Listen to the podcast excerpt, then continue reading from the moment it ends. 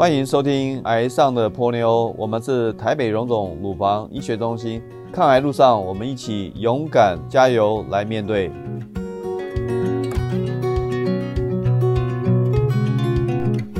台湾乳癌发生率已要居台湾女性癌症的第一位，每年新增病人数约一万两千人。台北荣总乳医中心为乳癌患者提供多元的资源平台，并透过数位自媒体经营，希望可以帮助更多癌友度过辛苦的治疗期，让我们成为您抗癌道路上的最佳伙伴。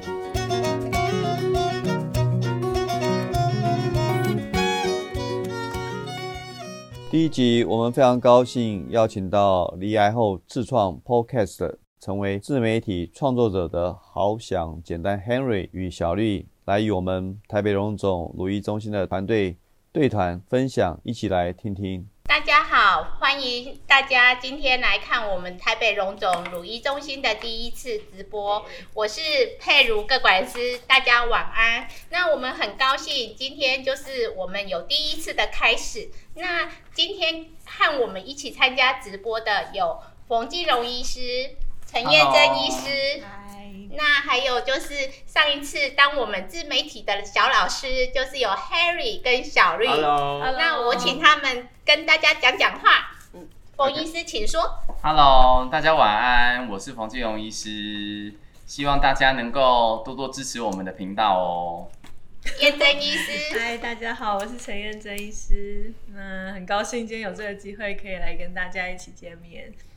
OK，Hello，、大家好，我是好想简单的 Henry。今天很开心呢，就是我可以看到这些医师，然后呢，在这边跟大家做直播分享，就大家可以在这个网络上，大家一起聊一聊，就是我们今天的这个主题的部分。对，好那 Hello，大家好，我是好想简单的小绿。然后好想简单呢是这样写的，对我们前面有放一个牌子，然后大家就可以就是可以去搜寻一下。对，然后我们是有制作就是我们的 Podcast，然后今天就是因为之前课程上的交流这样，然后我们就想说，哎、可以一起直播，然后跟大家分享，就直接把上课内容带上来，就是我们就就是很像验收哎、就是直接看说，哎、到底那个直播有没有学到状况怎么样那个？那我们等一下就要请那个 Harry 跟小绿帮我跟静荣还有燕珍打个分数。那其实大家都知道，就是大家在抗癌的过程里面，其实从一开始诊断到治疗中，到一直到恢复期，大家心里都有很多的疑问。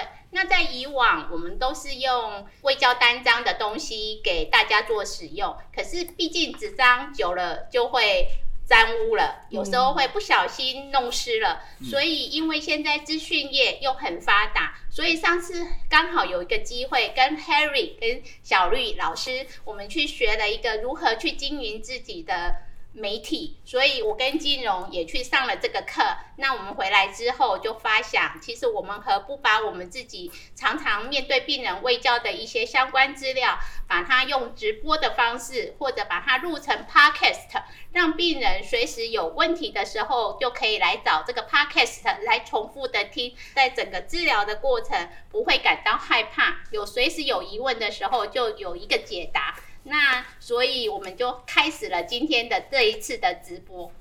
在上一次的跟那个 Henry 跟小绿的课程中，真的学到很多。嗯，哦，因为呃，因为疫情的关系，其实很多时候，呃，可能病人来医院啊也不方便。那如果能够透过这个线上的方式，哦，让病人能够得到这个最正确，然后同时是非常浅显的这个知识的话，其实能够帮。呃，病人能够解决很多他没办法来诊间就可以解决的一些问题，这样子。哦，那呃，首先我们这这一次我是我们第一次直播，那我们也很荣幸能够邀请到好想简单的 Henry 跟小绿，那他们不只是呃在这个直播界是我们的老师前辈之外，那 Henry 他的背景也非常特别，我们要不要请 Henry 来跟大家介绍一下？OK，那大家看我呢，现在是就是非常健康，然后感觉蛮阳光的。然后呢，我是自己觉得啦，外观应该也算是不错啦。但其实呢，我是非常年轻，我在二十岁的时候，我目前二十二岁，在二十岁的时候就罹患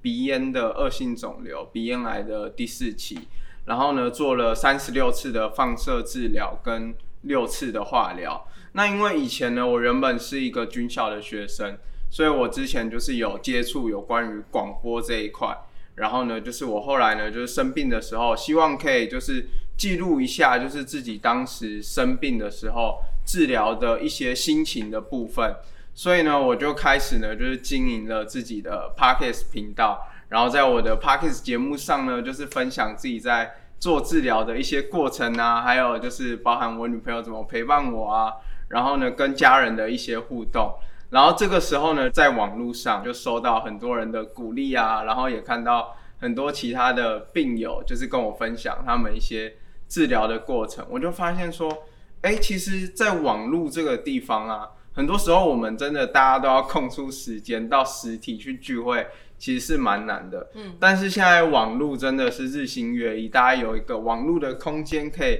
就是彼此分享、彼此陪伴。那我觉得这些都是可以让我们在治疗的过程当中，就是持续走下去的一个动力。这样子。嗯，而且就像那个冯医师刚才讲的，因为加上疫情又更就是不方便让我们四处走动，然后也是有很多病人他本身就。不方便到处走动，像那个时候 Henry 做那个化疗的时候，他会白血球数比较低，对，所以他就不太适合去那个太多人的地方，跟现在疫情很像，所以那个时候我们就开始我们这个在线上，不管是直播也好，或者是做 Podcast 的分享。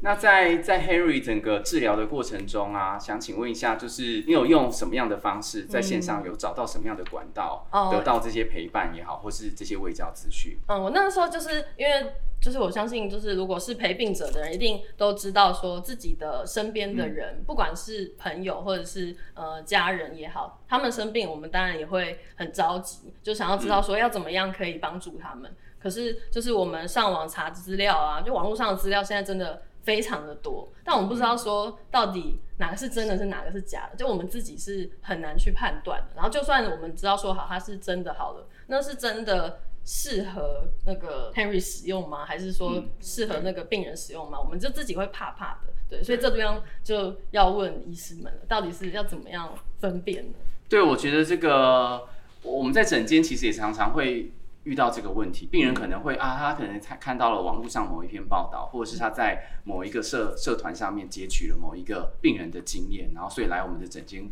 呃，问我说：“冯医师，冯医师，那呃，他好像看到谁谁谁，或是哪一个网友分享了说要做这样的治疗，那我是不是也可以做这样的治疗？或者是他觉得啊，我好像是漏掉了这样的治疗，那会不会导致他的病情就是恶化？这个药为什么我没有？对这个问题，我想陈医师也很常会遇到这样子。对，就是，但是其实因为就是每个人其实最好。”还是都是回去要再问一下自己的主治医师啊，因为毕竟每个人的情况都不太一样，然后适合的治疗其实也不见得就是一样，所以大家其实还是就是要针对自己的状况，然后去了解自己的就是适合什么样子的治疗。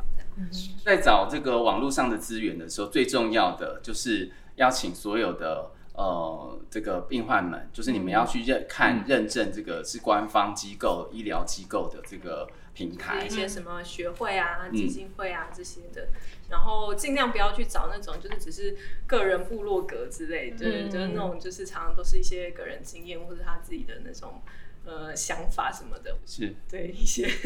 因为 个人经验有可能对他有 对他是是成立的，可是，在不一定每个，尤其像乳癌，乳癌其实是一个就是抑制性很高的疾病，那并不是每一种乳癌的治疗方式都是一样的，所以这时候可能还是要。在找资料的过程中，可能还是要认证，找经过认证的这个呃资讯平台。然后呢，最后当然还是要回到医院，就跟你的主治医师咨询过，这样才是就是最安心、最稳当的方法。来，佩如。有问题，有问题。所以刚刚其实 Harry 有讲到，Harry 跟小绿他们在整个治疗的过程里面，他们会去上网去搜寻很多的资料。对。那他们不知道这一些资料到底是正确或不正确。对。所以这个就是我们乳医中心目前接下来要做的事情。我们希望去传递一些正确的知识。然后，所以我们也知道，有时候大家可能没空可以看直播，所以我们就会把它录成 podcast。我们会针对每个主题制作出不同的 podcast，放在网络上面。大家有空想看的时候，就可以随时去看。那刚刚冯医师跟验证大夫也有提到，大家找资料的时候要找一些官方媒体认证过的。那什么是官方媒体认证过的呢？比如说医院的。网页，或者像目前有一些癌症希望协会，或者是有一个癌症。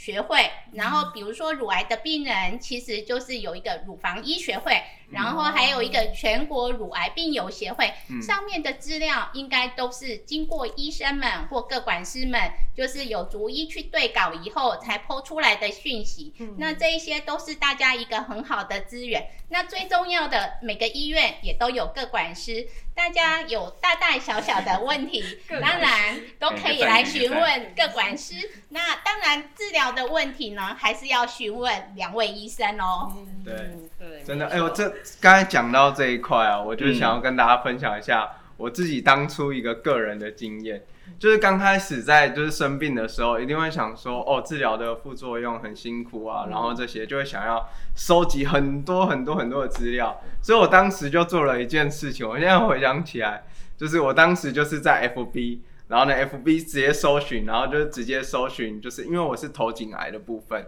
我就直接搜寻头颈癌，只要他那个社团名字有头颈癌的，我全部都加进去。对，这这加进去之后呢，我才发现说，哎，其实我在里面看到的一些东西，就是真的，就是很多，就是看起来有点虚幻，或是觉得他那个疗程看起来就是很奇怪的，就是就是一些什么超自然，然后什么之类，就觉得说，其实相信医生，然后呢，相信正规的治疗，就是其实才是很重要的一件事情。所以发现说，哎，现在就是像。呃，北荣他们如一中心，然后有自己就是去分享啊这些自媒体的内容，我觉得对我们这些病友来说都是非常棒的事情。嗯，对。而且那些东西就是如果就是看，比如说他们可能会剖一些他们治疗的一些比较伤口，然后一些可怕的画面，那其实对于病人本身来说会越看越害怕，对，越越看越紧张，对，就是心理上会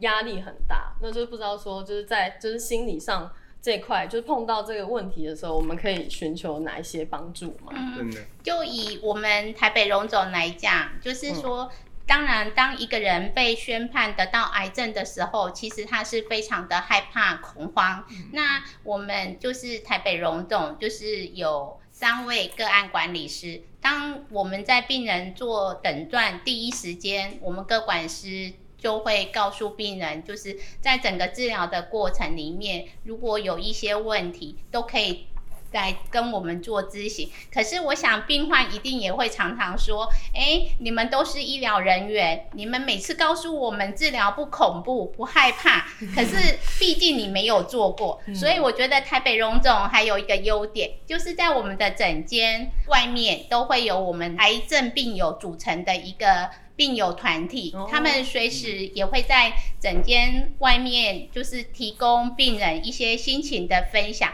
那这个就是我们台北荣总有一个同心圆病友基金会。那如果有需要的病患，当然也可以去加入这个协会，然后跟病友们互相打气加油。那这方面不知道金荣或者验证医师有没有什么要补充的？是，那除了这个呃，各管是第一时间的介入，然后还有我们提供了很多相关的这些病友团体的资讯之外，当然，我觉得家人啊，陪伴者其实也是扮演很重要的角色。所以想要问一下小绿，就是在呃陪伴 Henry 整个治疗的过程之中，你觉得最困难的，或者是说你觉得最难处理的是什么？哦，那个时候我就是。会遇到说他因为治疗的过程当中呢，他一定会有很多不舒服的时候，然后就是已经生病，已经觉得就是心情上受到打击，然后还要受到那个生理上的不舒服，对，所以他那个时候就是情绪可能会比较难控制，对，所以这个时候就是要学着就是去学会说，哎，跟这样子可能他可能或许那个时候他比较敏感的那种情绪去跟他。就是沟通，然后以及就是多多聆听，这样对。那个时候我就是真的就是可能我会想要说就是礼让一点，对，因为他那时候真的会心情上比较不好，但我们就是就是体谅他。我觉得就是在身边的人，因为我们毕竟不是生病的人嘛，就我们没办法说百分之百感同身受，那我们就只好说，那就是给他更多的陪伴，然后那些专业的部分就就交给你们，然后我们就是就是好好的陪伴就可以。嗯，真的，其实真的非常感谢那时候哇，现在就是节目突然整个气氛变得很温馨，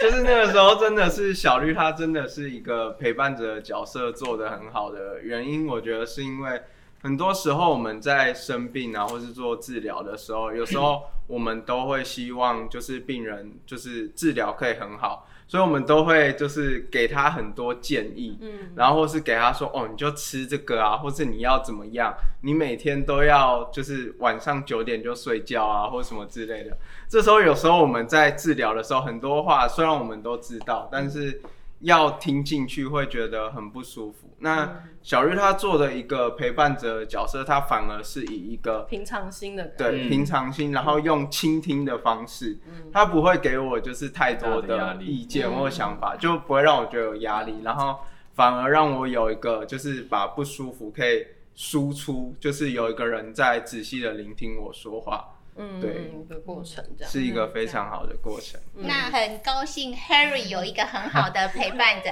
其实，在我们的病友里面，其实有很多家人，还有可能是另一半。其实我觉得，常常在遇到在整个治疗的过程，真的有很多很棒的家人。那我都觉得，像有时候他们来诊间的时候，或者我在路上遇到他们的时候，如果这个先生真的让我觉得很。连我自己都很感动，我都会不吝啬的给他一个赞，然后然后对，然后再来呢，就是其实我觉得像嗯，就是在在整个治疗过程，我也看到有一些病友，其实因为。我们毕竟是女生，所以有很多病友她本身是先生的太太，然后是孩子的妈妈，所以有时候她都很惊，就是其实她已经很不舒服、很不舒服了，她还是强忍的。所以我觉得在此想要告诉病友们，就是有时候就是自己真的很不舒服的时候，应该要适度的要。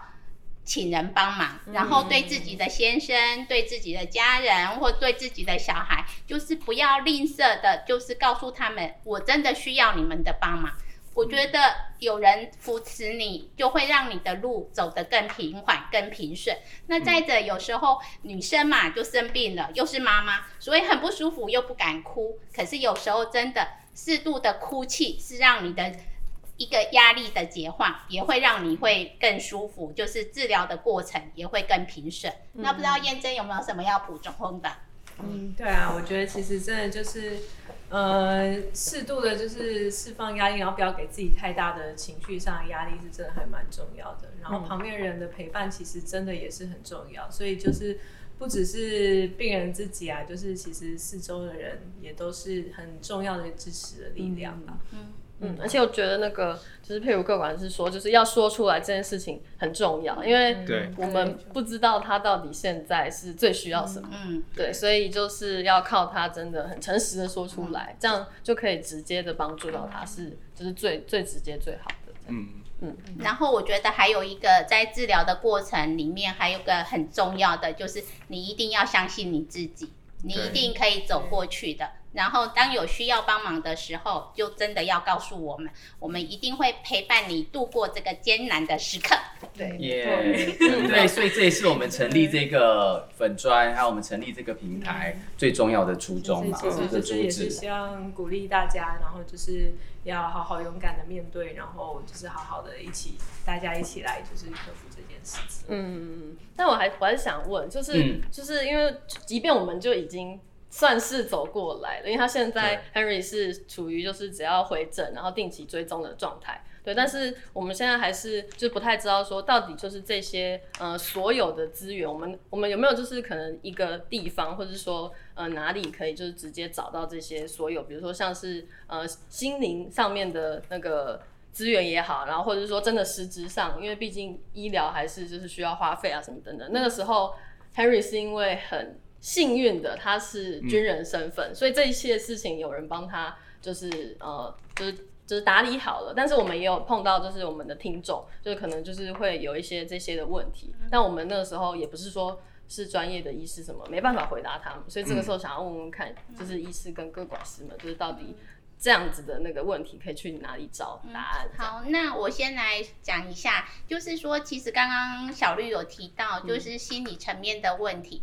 那刚刚就是也有说到，就是像我们在一个癌症的团队里面，其实医院里。也有心理咨商师，所以如果真的心情有一些压抑，真的不舒服的时候，就是我们也可以召会心理咨商师。那刚刚也有提到一个，就是说，因为 Harry 他是军人，所以他那时候在军医院接受治疗，所以他的一些资源相当的也是蛮。周全的。那以我们的乳癌病人，我们大部分的人是有健保，可是常常在整个治疗的过程里面，可能会用到一些自费的药物，然后比如说也会要重建。等一下重建的问题，我们就请金融医师来帮我们回答。所以呢，我觉得在当你一被诊断乳癌的时候，其实每个人或许都有保险。这时候会建议各位可以先回去找自己的保险员，去了解一下自己的保费给付的状况是怎么样。那现在在网络上面也有一个保险的一个数位医疗资源的 Trap Line，然后只要大家加入进去以后，其实你如果手上有保单，进去把它保单号码输进去，它就会试算一下你的一个给付的一个条件有什么。那这个平台上面呢，其实也有一些饮饮食方面的相关资讯呐，那也有一些可以。让你自己记录一个副作用。那这个时候我也要宣传一下我们乳医中心。像我们乳医中心目前就有一个那个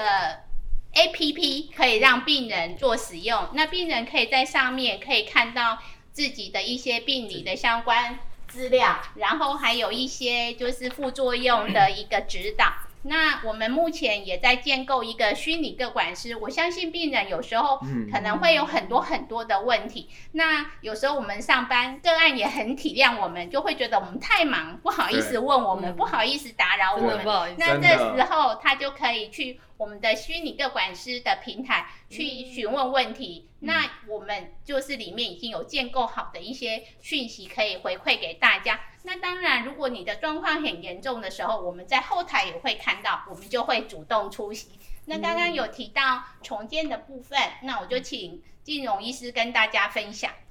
是，那我同时就身兼了这个乳房外科跟整形外科的背景，那嗯呃为同时提供病患乳房重建的咨询。那其实就刚刚也有提到了，就是呃一站式的这个资讯的卫教资讯的提供，其实在目前在国内各不管是哪一种癌别，其实都是很缺乏的。那有一些可能是资资讯非常的片段，那也有一些可能是资讯有一些错误，或者是有一些过时。那呃我自己其实也有在经营自己的粉丝专业。